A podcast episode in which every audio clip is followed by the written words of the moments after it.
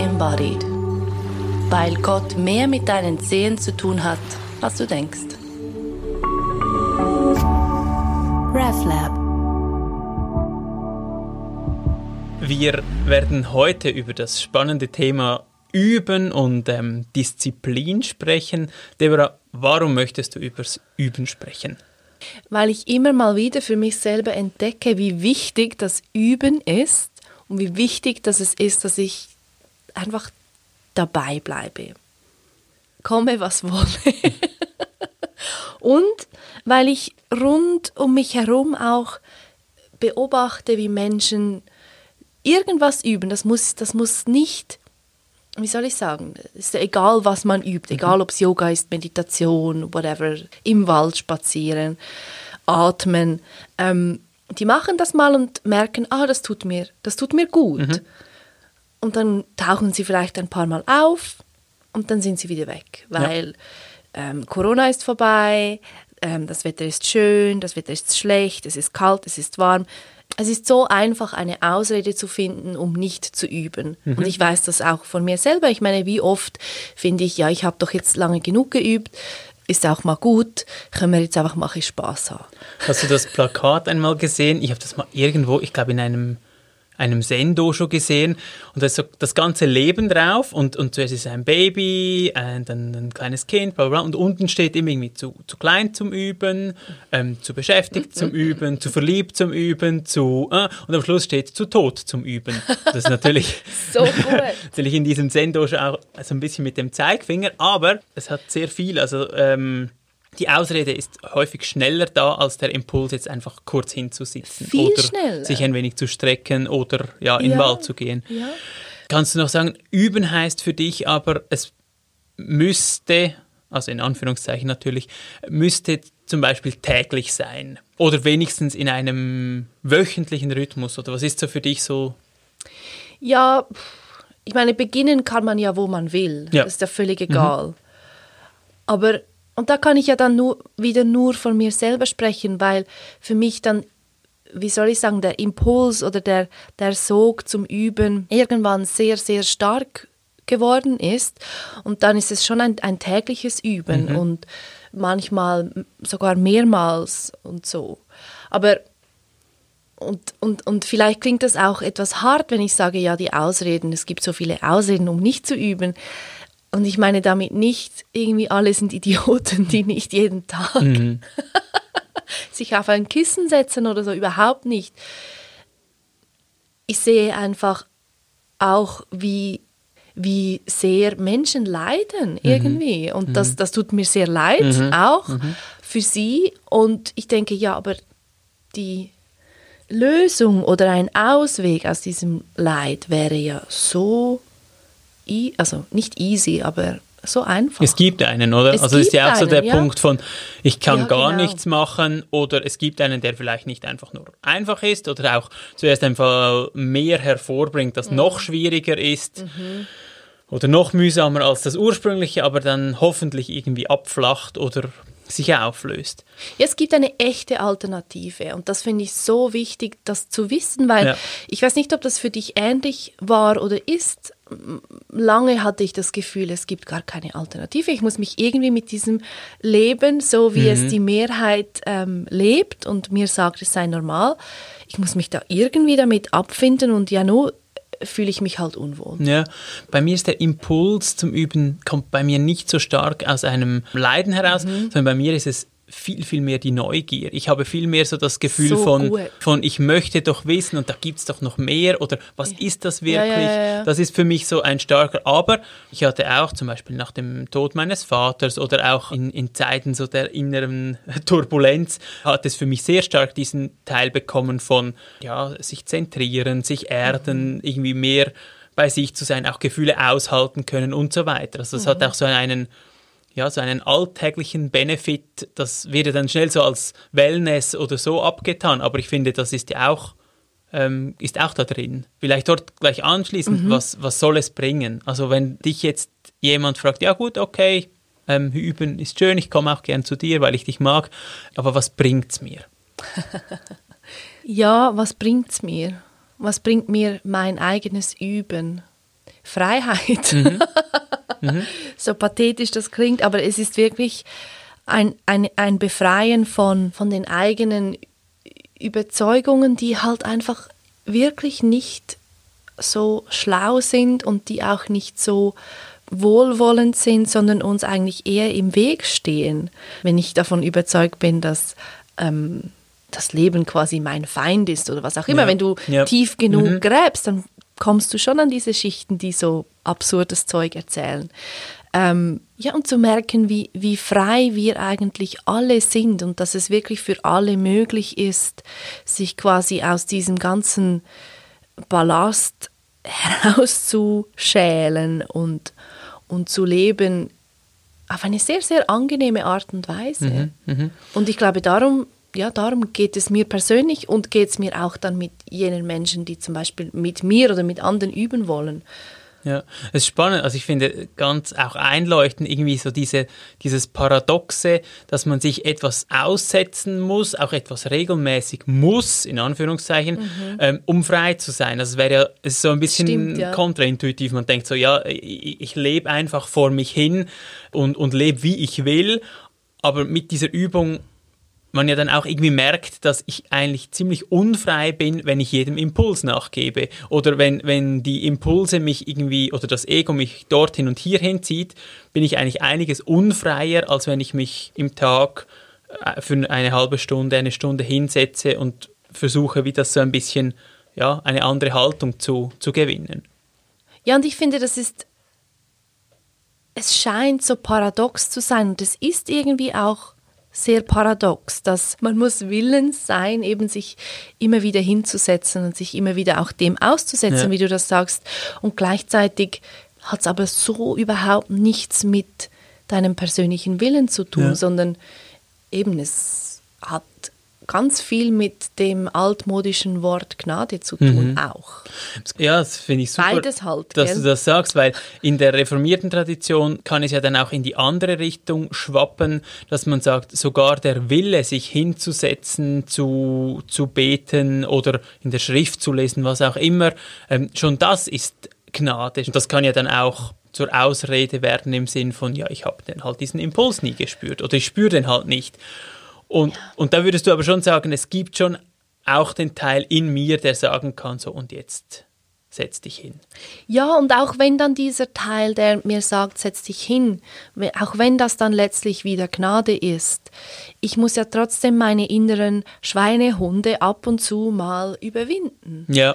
Und das heißt nicht, eben, und das ist so schwierig, in Worte zu fassen und auch mit meinem Intellekt irgendwie sortieren zu wollen. Aber oftmals sind ja diese in Anführungs- und Schlusszeichen inneren Schweinehunde genau Ausdruck von Ausreden, von Ablenken, mhm. von, mhm. von vermeiden wollen. Und es ist viel, viel wahrer, um diesen Begriff mal zu brauchen, sich halt trotzdem hinzusetzen. Und ja, logisch bringt es nichts, Meditieren einfach zu machen, mhm. so dass ich es abhaken kann von meiner Liste. Das ist, finde ich, wenig hilfreich.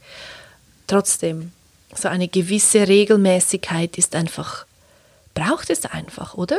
Ja, ich habe jetzt gerade so ein bisschen daran auch rumstudiert, was man dann, wie man das dann ändern kann, respektive wie man damit umgehen kann. Und ich habe ein ganz spannendes Buch gelesen und gehört, ungefähr halb halb. Ähm, das heißt Atomic Habits. Ähm, und dort Geil. geht der Autor davon aus, dass wir eigentlich nicht große Entscheidungen so, oder so quasi diese großen Umwälzungen, dass die etwas bringen, sondern dass wir, wenn wir an ganz vielen ja. kleinen Orten ja. ansetzen, dass dann die, die Veränderung passiert. Und er macht es äh, an einem schönen Beispiel, das ich behaupte es jetzt einfach, englischen Radteams.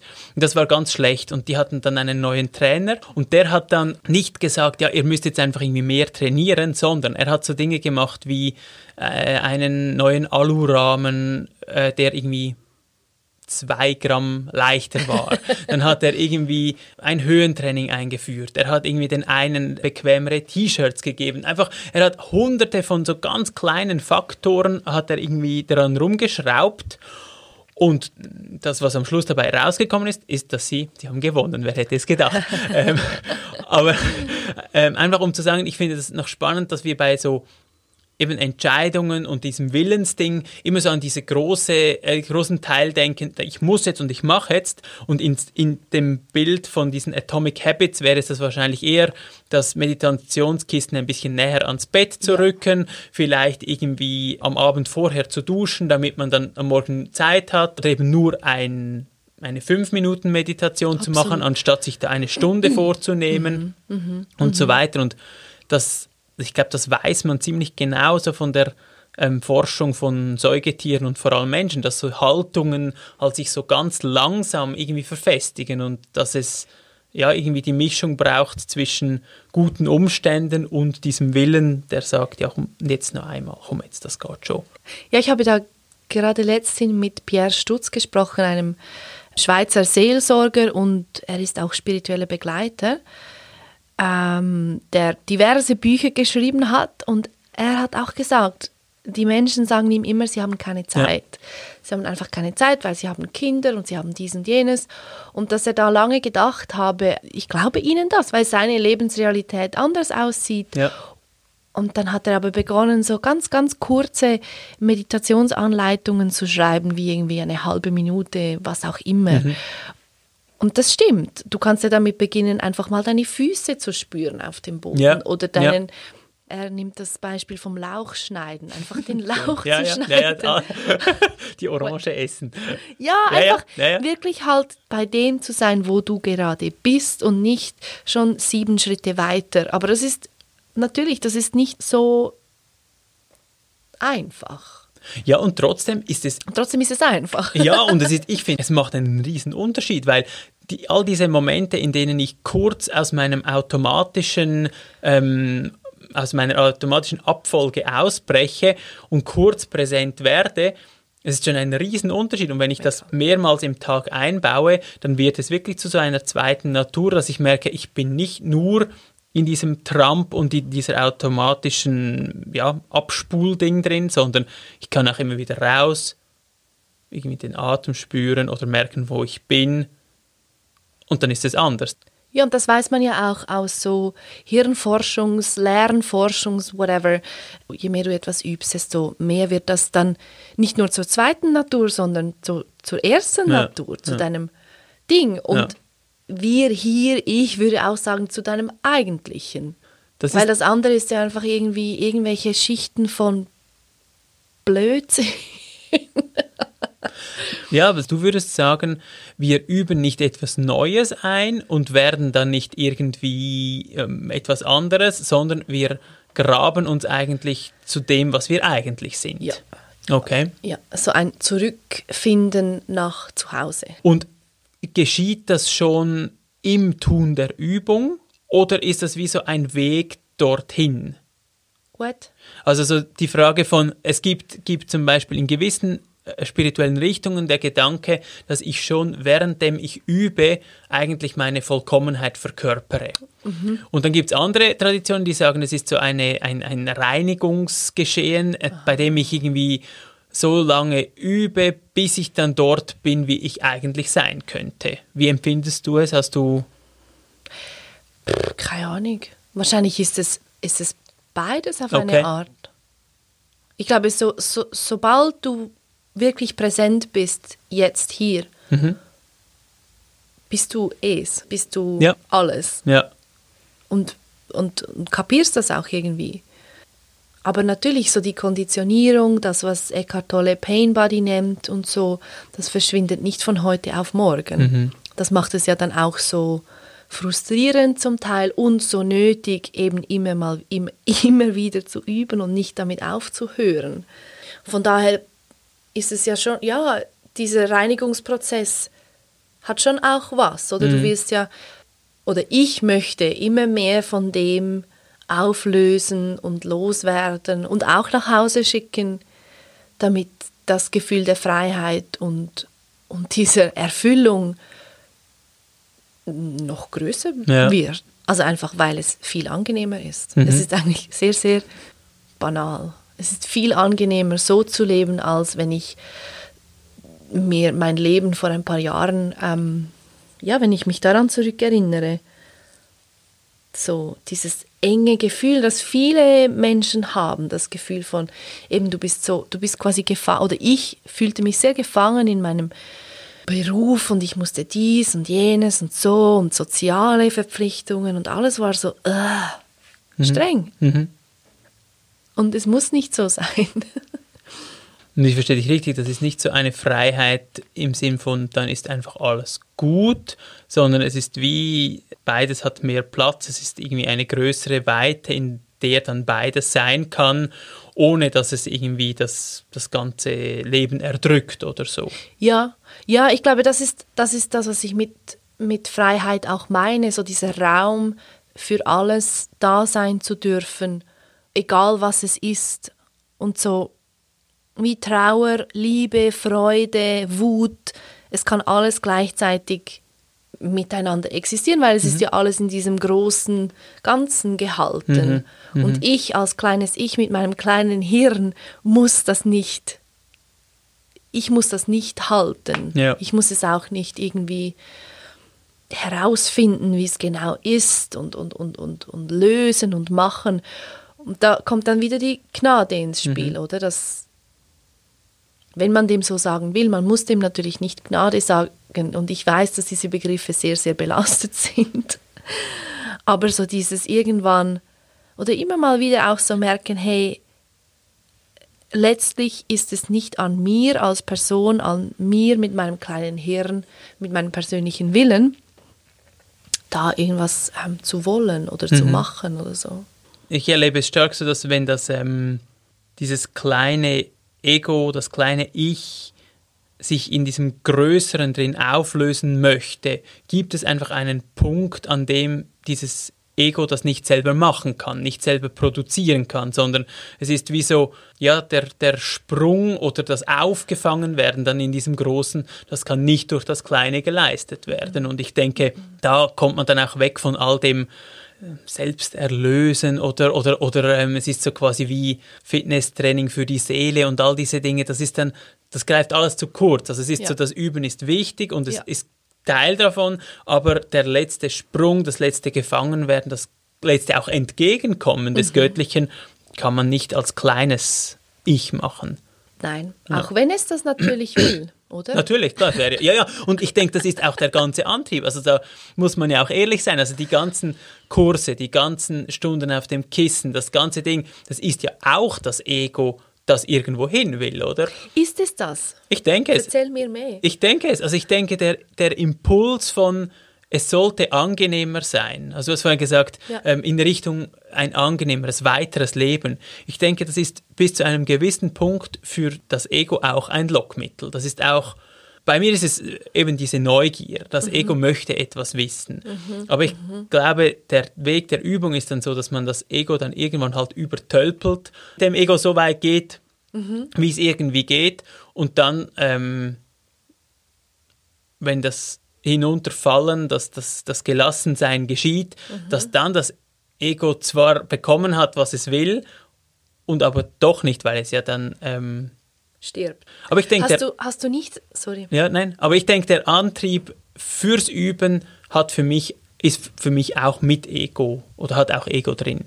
es hat natürlich sehr viel Ego drin und es kann sich auch immer mal wieder da auch aufblähen durch eben, ah, ich habe jetzt Natürlich, da was davon natürlich. erfahren und ich bin Mega. jetzt bla bla. Was, ähm, was sehr, sehr kontraproduktiv ist. Aber das finde ich sehr spannend. Du, du hast nicht das Gefühl, es ist quasi deine eigentliche Natur, die, die dich dazu bringt, zu üben, um noch mehr vom Eigentlichen oder um noch mehr im Eigentlichen zu leben. Doch schon auch. Also ich würde nicht Okay. sagen, das ist so quasi nur ein Ego-Projekt. Ja. Ich finde auch zum Beispiel das Bild sehr schön, also entweder so, so dieses Bild von etwas in mir möchte nach Hause kommen. Ja. Und ich finde aber auch das Umgekehrte sehr schön, dass so quasi das große Zuhause mich einlädt und auch versucht, eigentlich mir entgegenkommt. Ja. Also Ja. das, Ja. ich finde gerade so im, auch im christlichen Kontext das Bild eigentlich, dass das Göttliche alles daran setzt, dass wir uns vereinigen, finde ich eigentlich sehr schön und Mega. auch sehr, sehr tröstlich. Und ich finde, man kann diese Christusgeschichte auch so lesen, dass eigentlich das Göttliche ähm, die Vereinigung möchte und die einzige Möglichkeit, die es hat, ist halt wirklich ganz, ganz nahe, den Menschen ganz, ganz nahe zu kommen, um dann das überhaupt zu ermöglichen. Ähm, oder dass es das einmal dort gemacht hat und damit aufgezeigt hat, was seine, ihre Intention ist. Und ich denke aber, da wir immer auch in diesem Ego oder ähm, um das christliche Wort Sünderinnen-Konstrukt leben, ähm, Auch so ein gut belastetes auch Wort. wunderbar, weil es ja. alles heißt und nichts. Aber also einfach diese, die eigene Gebrochenheit und das eigene Schwierige, das eigene Dumme, das eigene Egoistische, dass das halt auch immer dabei ist und dass man das auch irgendwie an Bord holen muss Ja. für so einen Weg. Ich denke, das ist nicht schlecht. Nein, weil es wegzudrücken macht es letztlich irgendwie komischerweise nur noch größer. Mega. Und es ist, ich denke, es ist auch mega, mega streng, wenn man gegen das eigene Ego so einen Weg geht. Also dann geht es wirklich dann so in Ego abtöten Ja. äh, mit all diesen schwierigen Formen. Und ich denke, wenn man es irgendwie an Bord holen kann und ja, eben auch etwas Angenehmeres diesem Ego in Aussicht stellt, kommt es sicher eine gewisse ähm, Zeit mit. Und, und das ähm, ist etwas, was ich an mir immer wieder beobachten darf. Als Geschenk. So schön, so schön. Dass das genau das Ego, das separate Selbst dann wird angelockt von diesem Angenehmen und macht, bastelt sich dann eine kleine Identität oder sowas daraus und denkt, jetzt ist es immer so. Ja. Es muss ja. immer so angenehm sein. Ja. Und wenn es dann Ja. nicht so ist, dann ist so, ha, Dann ist es nicht mehr Du hast lässig. es falsch oder, ja, genau. Ja. äh, ja, es ist nicht mehr lässig und es bringt ja eh nichts. Ja, ja, das ist so. Ja, ja. Das ist Und so. was du vorhin gesagt hast von Gott will unbedingt mit den Menschen sich wieder vereinen und, und, und ruft quasi oder, oder wie auch immer, welches Bild auch immer man da nehmen möchte. Ähm, hast du, wenn du jetzt zurückschaust in dein Leben, hast du, hat dieses Rufen, dieses Hey, komm doch, komm doch zu mir. Erkennst du das irgendwo? Ich hatte vor ein paar Tagen schon so eine Diskussion, ob ich im Alltag einen Plan erkenne.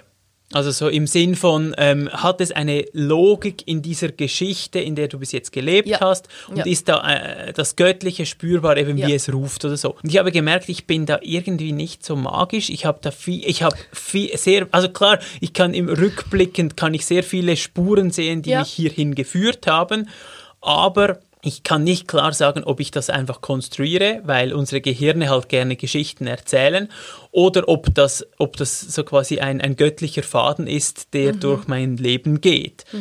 Ähm, was ich aber merke, ist, dass ich in diesem Bild von, ich muss das nicht selber machen oder nicht nur selber machen, sondern das Göttliche möchte auch oder möchte mir entgegenkommen, kriegt die ganze Übungs- und auch der spirituelle Weg so eine andere Färbung. Und Ja. ich finde das für mich selber im Moment sehr, sehr sinnvoll, sehr gut.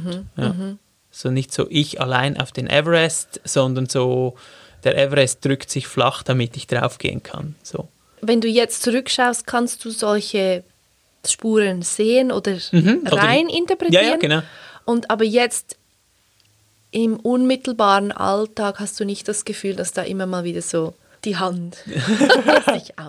Die Öffnung, doch, doch, das habe ich schon das Gefühl. Also ich glaube, jedes Mal, wenn ich unverdient in eine Präsenz komme oder wenn, wenn ich, ähm, ja, wenn sich etwas weitet, ohne dass ich jetzt da vorher irgendwie etwas extra dafür gemacht habe oder was auch immer, dann ist es schon so, dass ich denke, oh wow, diese Dimension ist ja immer da. Ja. Also es ist so wie, Ja.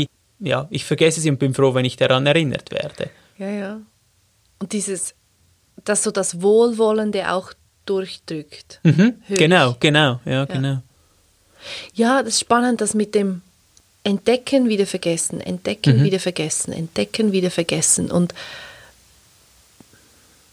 das ist wie, du hast es gesagt, der eine Teil vom Üben ist quasi überhaupt sich zu erinnern an, an das Zuhause, an die Verbindung, an was auch immer. Aber wenn du dich erinnert hast oder wenn du dich erinnern kannst, dann wird das Üben nicht hinfällig. Ja, Oder? Ja, finde ich auch. Ja, finde ich auch. Also es, der eine Aspekt kann, kann sein, dass es so das Wiedereinüben des normalen Alltags, also das ist das hört man ja häufig von Menschen, die, die sehr, sehr starke Erfahrungen gemacht haben, die dann sagen, ich musste äh, wieder leben lernen, respektive ich musste wieder den banalen Alltag auch ertragen lernen nach so einem so einer Gipfelerfahrung und dort ist es dann geht es viel mehr darum das zu integrieren und irgendwie in den Alltag zu bringen ich finde auch das Bild noch schön, das bei den Methodisten so ein bisschen gepflegt wird. Dort ist es vielmehr so, dass eigentlich das Gute schon alles passiert ist. Also die Vereinigung mit dem Göttlichen, Christus ähm, war hier, hat unsere Sünden mitgenommen. Also mhm. so quasi alles ist gut, mhm. wir sind zu Hause. Und jetzt geht es darum, mit dem Üben nicht noch irgendwo hinzukommen, sondern eigentlich uns, sie nennen das, sich heiligen. Ja. Was heißt, wie so ganz durchlässig zu werden für, für diese Ursprungserfahrung eigentlich. Mhm, mhm. Und das finde ich auch noch schön, weil es, also es kriegt einen ganz anderen Aspekt als zum Teil in, in buddhistischen Traditionen, man muss irgendwo hin oder man, man, mhm. man muss so quasi ar arbeiten, in Anführungszeichen, aber man muss dorthin und dann hat man es bei den Methodisten ist es so, es ist alles da und jetzt geht es eigentlich darum, das zu verkörpern und, und eben sich zu heiligen. Und dort äh, gibt es dann auch verschiedene Ideen. Die einen sagen, das ist wirklich dann unsere Arbeit das ist, und wir müssen jetzt irgendwie Gutes tun, wir müssen irgendwie durchlässig werden und so weiter. Und die anderen sagen, auch das ist schlussendlich wieder die Geistkraft, die das mit uns macht. Ja, ja. Ja, aber da ist natürlich die Frage, egal welchem Modell oder mhm. welches mhm. Bild am meisten zu einem spricht. Es ist immer die Frage, erkenne ich, habe ich die Klarheit zu unterscheiden zwischen der Geistkraft, die, die einfach wirkt, mit der ich nichts zu tun habe, und der Konditionierung und meiner eigenen. Ja. Kann ich das unterscheiden? Mhm. Weil. Die Unterscheidung der Geister. Voilà. Ja. Das ist nicht ganz einfach. Ja, und ich denke, da kommt etwas ins Spiel, das eigentlich schon vorher seinen Platz gehabt hätte oder, und jetzt irgendwie noch einmal wichtig wird. Und ich denke, das ist so etwas wie eine Gemeinschaft. Genau. Sowohl ja, die, genau. die Motivation, dran zu bleiben, ja. kann über die Gemeinschaft sichergestellt werden und auch so das Gemeinsame auf dem Weg sein und sich austauschen, Beziehung in, in, in in verschiedenen Formen kann auch wieder so etwas sein wie, bist jetzt du das oder ist das irgendwie jetzt wirklich Geistkraft? Oder ja. gibt ja auch Leute, die sehr stark so auf in Richtung Meisterin, Meister, jemand, der schon dort ist und mir auch zurückspiegeln kann, du, jetzt bist du aber ein bisschen, ähm, jetzt bist du sehr bei dir oder jetzt bist du in deinem Ego oder was auch mhm. immer.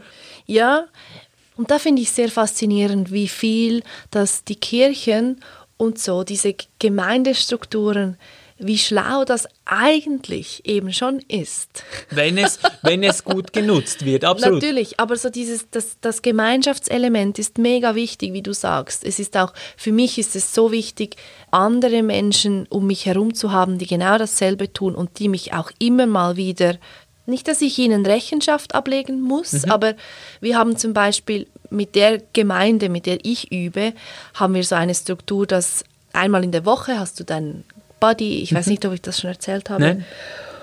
Und du kannst mehrere von diesen Freunden haben und dann ähm, äh, telefonierst du mit denen und eine Viertelstunde erzähle ich, was gerade für mich am präsentesten ist, was mhm. ich gerade alles wahrnehme und die andere Person spiegelt mir das zurück, mhm. möglichst in meinen eigenen Worten, ja. so Satz für Satz oder wie auch immer. Und dann ist die andere Person dran und ich gebe das, was sie mir erzählt, zurück. Und durch dieses wöchentliche immer mal wieder mit jemandem zu sprechen, der oder die ähnlich unterwegs ist oder gleich unterwegs ist wie ich, das macht, dass ich selber immer mehr auch unterscheiden kann ja. und merke, ah, da bist du jetzt wieder ha, diesem, dieser Überzeugung auf die Schliche gegangen. Absolut. Und es macht auch ernst damit, wenn man immer davon spricht, es, ist, es geht um die Verbundenheit, es geht ums Ganze ja. und, und das schon so quasi in der kleinen Form zu üben mit diesem Du und dieser Transzendenz eines anderen Menschen, der oder die ja eben es geht schon über das eigene Ich hinaus. Es ist schon eine Zweiergruppe, eine Dreiergruppe, eine Gemeinde, was auch immer. Also es, es öffnet schon in dieses Mhm. Größere.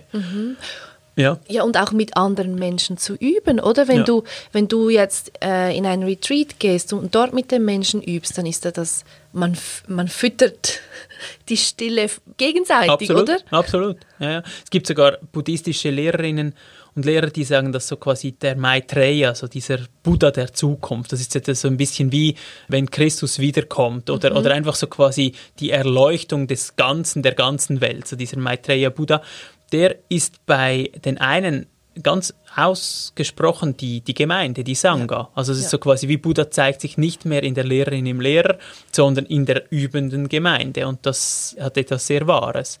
Ich bin zum Beispiel auch ein Riesenfan von Kirchenkaffee, obwohl der Kaffee selber nach wie vor schlecht ist in den meisten reformierten Kirchen, ist es, ja, ich finde, es Darfst du gibt, das sagen?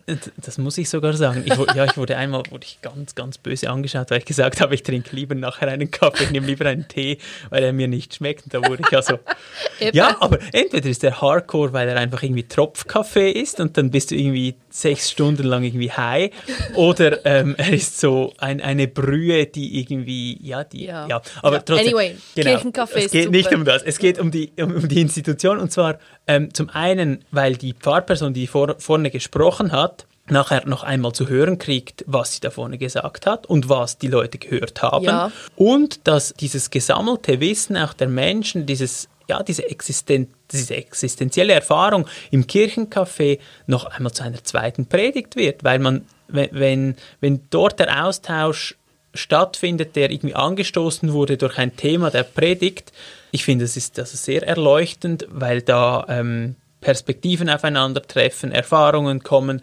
und es ist zum Teil, ich finde, sehr, sehr dicht, was da besprochen wird. Und also ich finde, man merkt den Menschen auch an, dass wir nicht mehr in dieser Zeit sind, in der jemand die Wahrheit bringt, sondern dass die Wahrheit auch etwas ist, das im gemeinsamen Dialog entsteht. Und das finde ich am Kirchencafé nach wie vor super. Es verlangt von dir natürlich einfach, dass du wirklich dort bist und Natürlich. wirklich zuhörst und Natürlich. wirklich präsent bist und nicht einfach das, wie das Üben zum Beispiel, einfach abhakst, oder? Und auch das braucht eine, eine Bereitschaft, sich dem wirklich auszusetzen und auch da kommt dir wahrscheinlich deine Neugier auch wieder zugute, wirklich wissen zu wollen, was ist jetzt genau angekommen bei den Menschen, wie, was entsteht jetzt ähm, in diesem, in diesem Kirchencafé, Raum, Gemeinschaft, Konstrukt, whatever. Aber das kann man, könnte man auch ganz, ganz easy abspulen im Das- Autopilot. Das stimmt, Autopilot. Oder man könnte es als Kritik auffassen im Sinn Ja. von, ich habe jetzt euch so quasi die Wahrheit gebracht und ihr habt sie entweder nicht verstanden oder jetzt kritisiert ihr mich, weil ich irgendwo ein falsches Bild gebraucht habe und so weiter.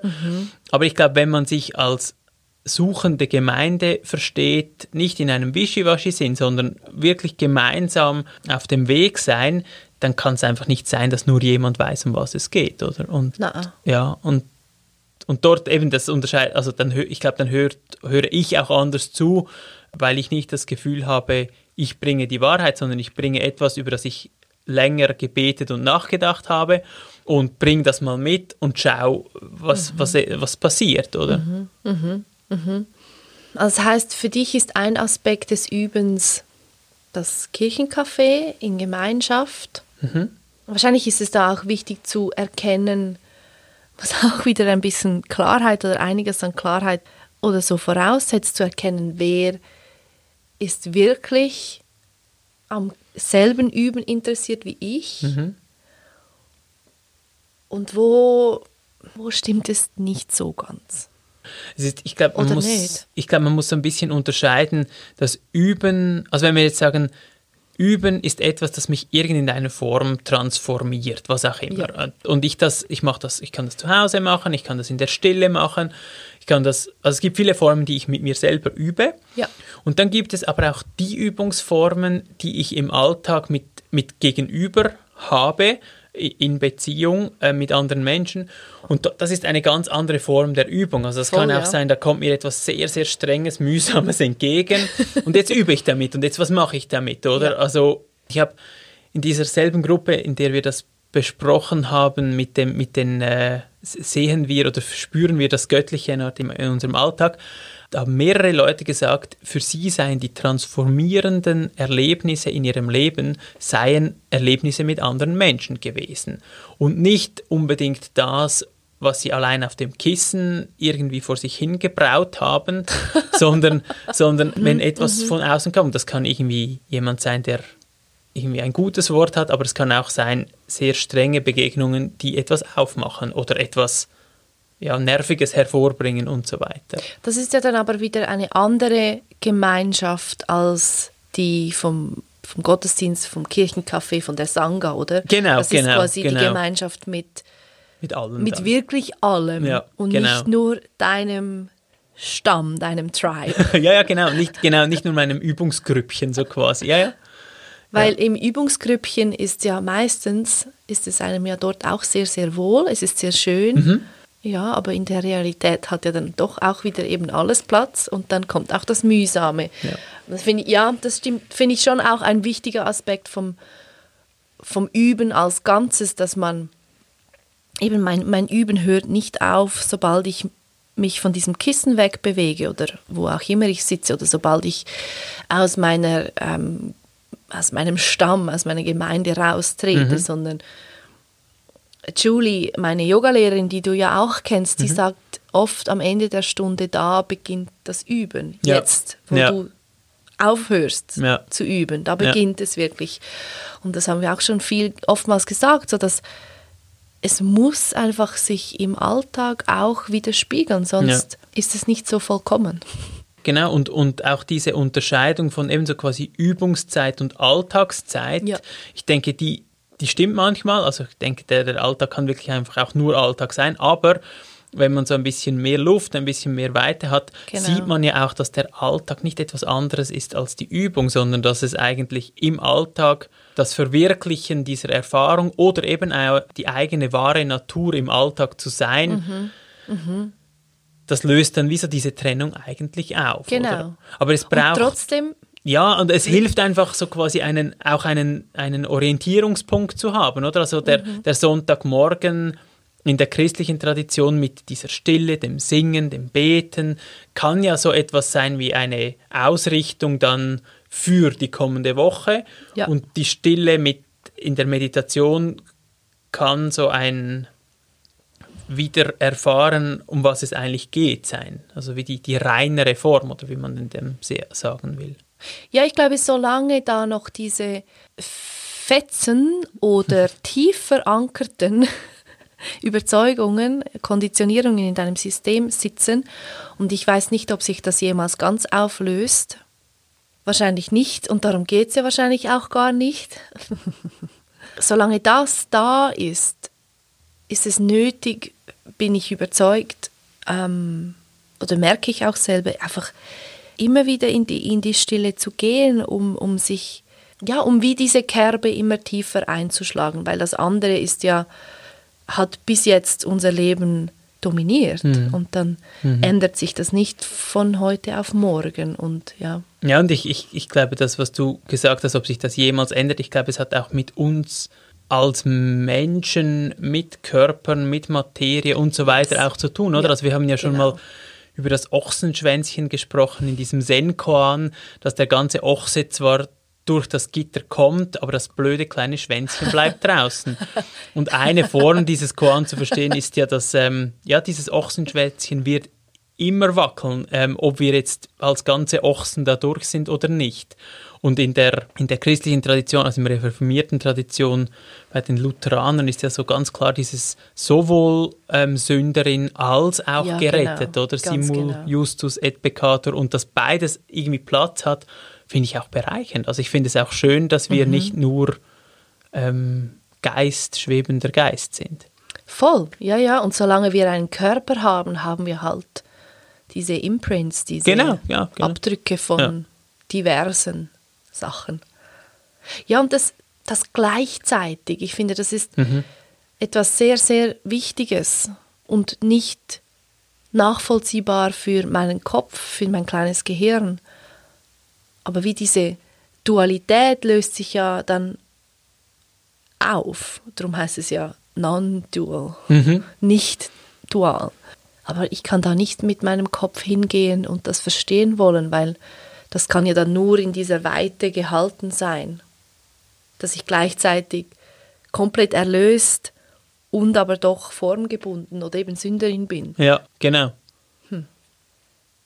Ja, das ist auch eines dieser paradoxen Gleichzeitigkeiten, die so quasi nach, nach strenger Logik so nicht möglich sind. Und doch scheint es, immer wenn diese Paradoxa ähm, aufscheinen, dass da so ein bisschen, ja, auch etwas von der Wahrheit aufscheint, weil Ja. wahrscheinlich das ganz Große eben nicht, nicht getrennt und nicht schwarz oder weiß ist, sondern irgendwie schwarz und weiß, ohne Eben grau zu werden. Ja, und um das auszuhalten als Mensch, in einem Körper, in einer Form, ich glaube, genau darum muss ich immer wieder üben. Ja. Ich glaube, genau darum. Ja. Weil sonst, sonst halte ich das doch nicht aus. Genau, und du sagst jetzt, ich muss üben und manchmal ist es ja wirklich, ich, ich muss so quasi, um gerettet zu bleiben, muss ich üben und, und zum Teil ist es ja auch so, ich möchte mein innerstes, wahrstes Wesen ausdrücken und darum übe ich, oder? Es ist ja auch dann immer wieder anders Ja. und darum spannend, wenn auch zum Teil mühsam. Aber so eben manchmal ist es ein, ein, ein gegen irgendwelche inneren Stimmen sich dagegen stemmen und manchmal ist es einfach ein hingesetzt werden. Ja, genau. Und der Teil von mir, der überzeugt ist, dass er separat ist, der will natürlich dann immer sich wieder konstruieren, wie es denn jetzt ist und dass es bitte immer so ist und entweder werden wir gesetzt, entweder passiert das Üben einfach Ja. oder ich muss irgendwie da was überwinden. Aber das ist so lustig, genau dieses gleichzeitig ist nicht auszuhalten für den, den separaten Ja. Teil, für das ja, Ego. Natürlich, natürlich. Ja, ja, und es ist auch, Ha.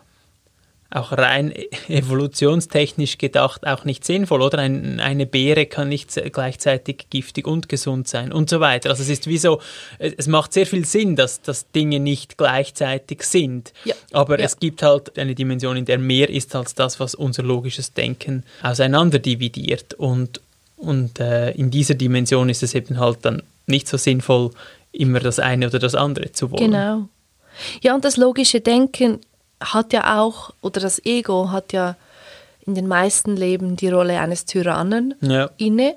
Und das ist nicht unbedingt die nützlichste Rolle. Wir können das Ego oder die Logik oder was auch immer, den Intellekt ja dann von, quasi von der anderen Seite her gebrauchen. Aber dafür braucht es etwas Raum, etwas Weite, etwas Freiheit, um dann im Fall einer Beere diese Unterscheidung machen zu können, aber sonst quasi, wenn es um deine wahre Natur geht, nicht. Mhm. So dieses Bild von, dass das, das Denken ein, eigentlich ein Werkzeug Genau. ist, wie das Sprechen ja auch. Genau. Dass wir aber nicht immer sprechen müssen, sondern dass, dass ähm, wenn wir allein mit uns unterwegs sind, auch Schweigen ganz gut ist, könnte man ja auch diese Hirndrüse, die immer Gedanken absondert, auch einfach das sein lassen und sie wieder nutzen, wenn sie so quasi einen, einen Dienst tun soll. Genau. Und ich denke, dieser Punkt von hin und her switchen zwischen, ich nutze mein gutes Gehirn und ich bin froh, dass ich es habe und ich lasse es einfach vor sich hin denken und lasse es aber auch dort sein. Ich denke, das ist eine Riesenübung, einfach weil wir es uns nicht so gewohnt sind. Ja. Warum übst du? Darum übe ich. Ich glaube, wegen der Neugier und ich glaube schon auch so dieses, dieser Impuls von, es gehört irgendwie zum ganz Großen, dass es in Verbindung treten möchte mit den einzelnen kleinen Teilen.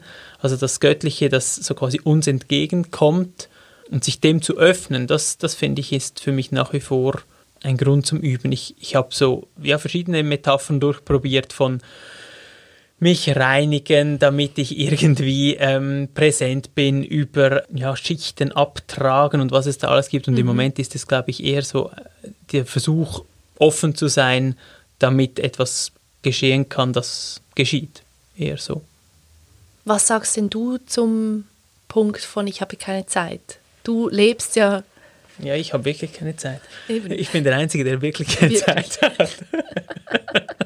Du lebst ja in der Realität mit kleinen Kindern, Ist Familie. natürlich, ja. ist natürlich Humbug. Und wir haben ja sogar einmal eine Folge darüber gemacht, dass man sogar schlafend üben kann. Das war für mich so eine True. ganz große ähm, Erkenntnis damals, dass ja eigentlich der Traum und wenn wir uns mehr mit diesen Träumen verbinden, auch eine, eine Form der Übung ist, Mhm. ohne das dann irgendwie zu instrumentalisieren zu wollen. Aber einfach so quasi das, das innere Auge auch für diese Träume aufzumachen, kann schon, also transformiert schon sehr vieles, finde ich.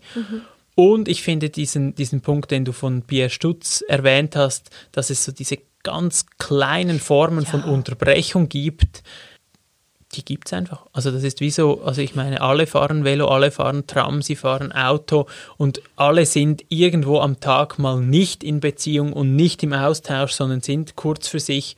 Und ich denke, da kurz den Atem zu spüren, die Schönheit der Welt wahrzunehmen, zu merken, dass ich jetzt lebe, ich denke, das, ah ja, also es geht gar nicht anders, das können alle.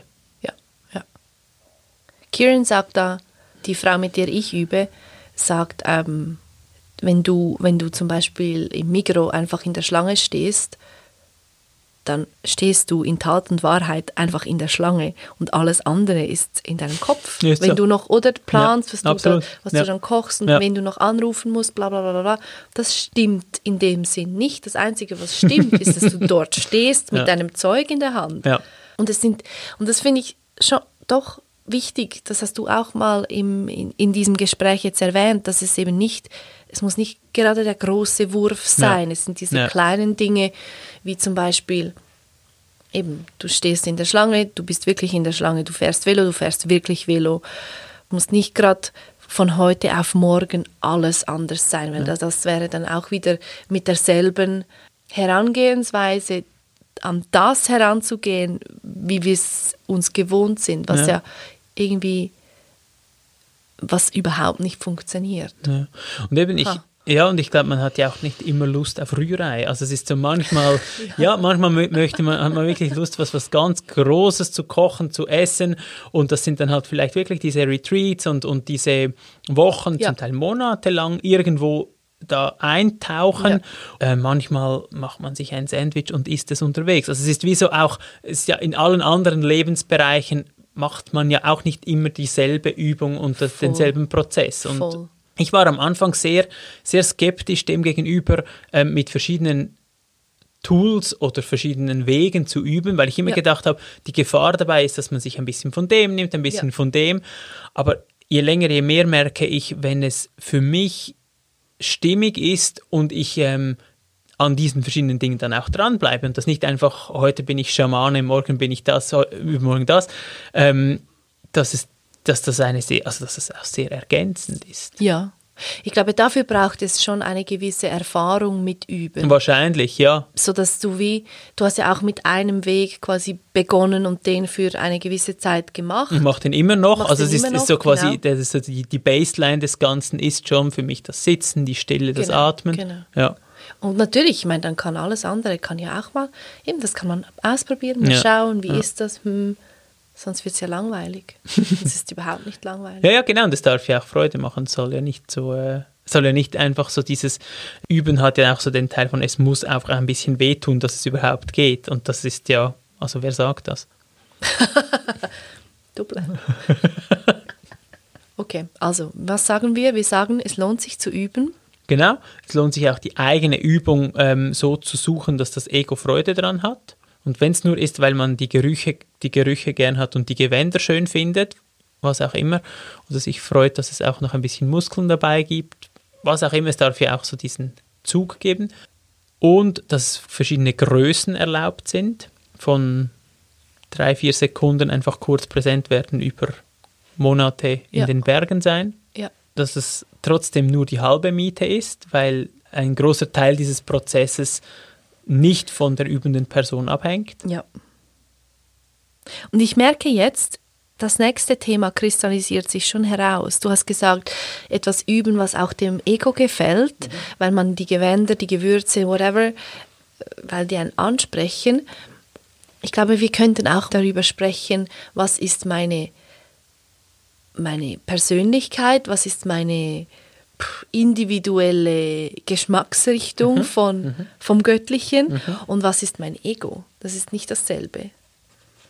Gehört zur Geschmacksrichtung auch so ein bisschen, welche Ästhetik finde ich warum yes. gut und, ja. und warum könnte ich, ich weiß auch, auch nicht, mich sehr gut für ein Yogaseminar anmelden, aber so für ein ähm, nacktes Laban-Tanzen irgendwie nicht so sehr. Ich glaube schon und es lohnt sich, das aufzudröseln. Mhm. Was ist Ego, was ist meine persönliche Geschmacksrichtung und wie man auch durchs Üben mehr davon erkennen kann und auch dann sich selber nicht als Ego, sondern wirklich sich selber als diese Geschmacksrichtung besser kennenlernen kann und, und durch das auch sehr viel Spaß, sehr viel Freude auch daran haben kann. RefLab